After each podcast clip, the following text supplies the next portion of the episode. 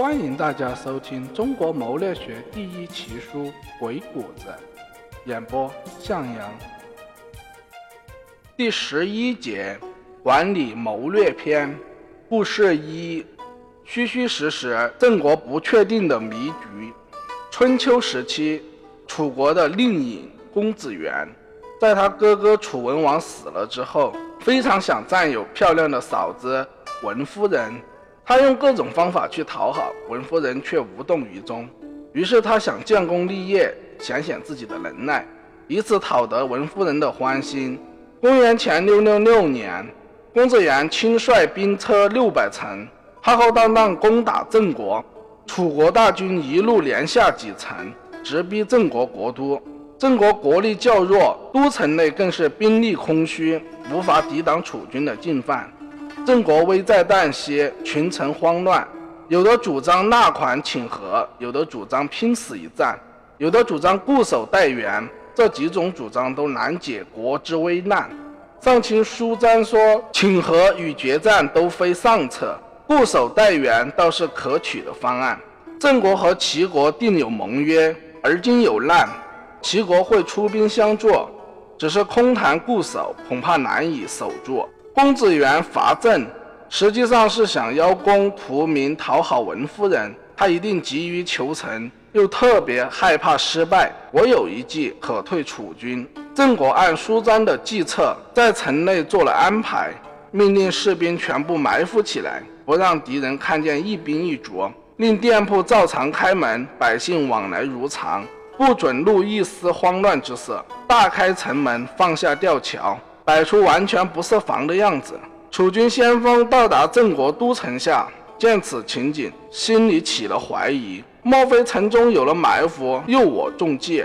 不敢妄动，等待公子元。公子元赶到城下，也觉得好生奇怪。他率众将到城外高低眺望，见城中确实空虚，但又隐隐约约看到了郑国的旌旗甲士。公子元认为其中有诈，不可贸然进攻。先进城探听虚实，于是按兵不动。在郑楚两国这场战争中，郑国舒张的计谋之所以会奏效，是因为他很清楚曾子元发兵的目的只不过是为了讨得美人的欢心，争得一时的面子。这完全是出于一种逞能和虚荣的心理，并不是真正的要一举歼灭郑国，所以他才建议采取这样的谋略，固守待援。同时以空城计迷惑敌人，一方面以固守待援之盟军对公子元造成潜在的威胁，另一方面利用一种不确定性让对方不敢轻易发兵，一举两得，实在是高明之策。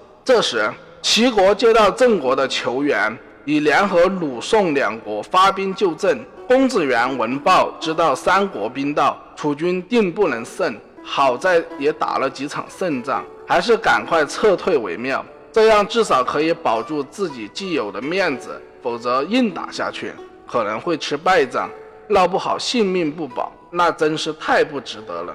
所以他下令全军立即撤退，但是他害怕撤退时郑国军队会出城追击，于是让全军连夜撤走，人衔枚，马裹蹄，不出一点声响，所有营寨都不拆走，旌旗照样飘扬。第二天清晨，舒詹登城一望，说道：“楚军已经撤走。”众人见敌营旌旗招展，不信已经撤军。舒詹说：“如果营中有人，怎么会有那样多的飞鸟盘旋上下呢？”他也用空城计欺骗了我们，急忙撤兵了。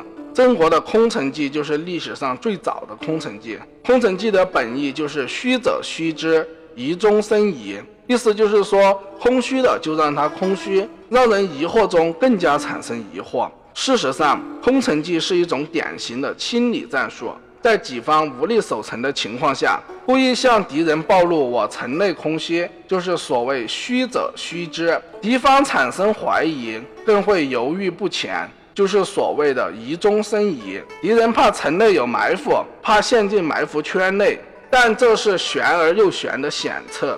使用此计的关键是要清楚地了解并掌握敌方将帅的心理状况和心理特征。郑国明白了公子元的真实意图，利用公子元害怕失败的心理，巧布疑云，让对方在疑惑中不知道真假，一头雾水，从心理上抢占了先机，把握住了胜利的关键。正所谓审定有无，与其虚实，随其事欲以见其志意，摸清虚实和真假，探明真情实意，就掌握了百合之术的精髓。世界不是透明的，对人而言。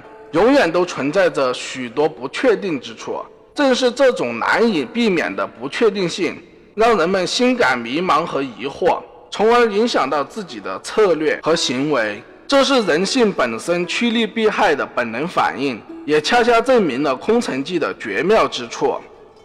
好了，本集播讲完毕，感谢大家的收听，再见。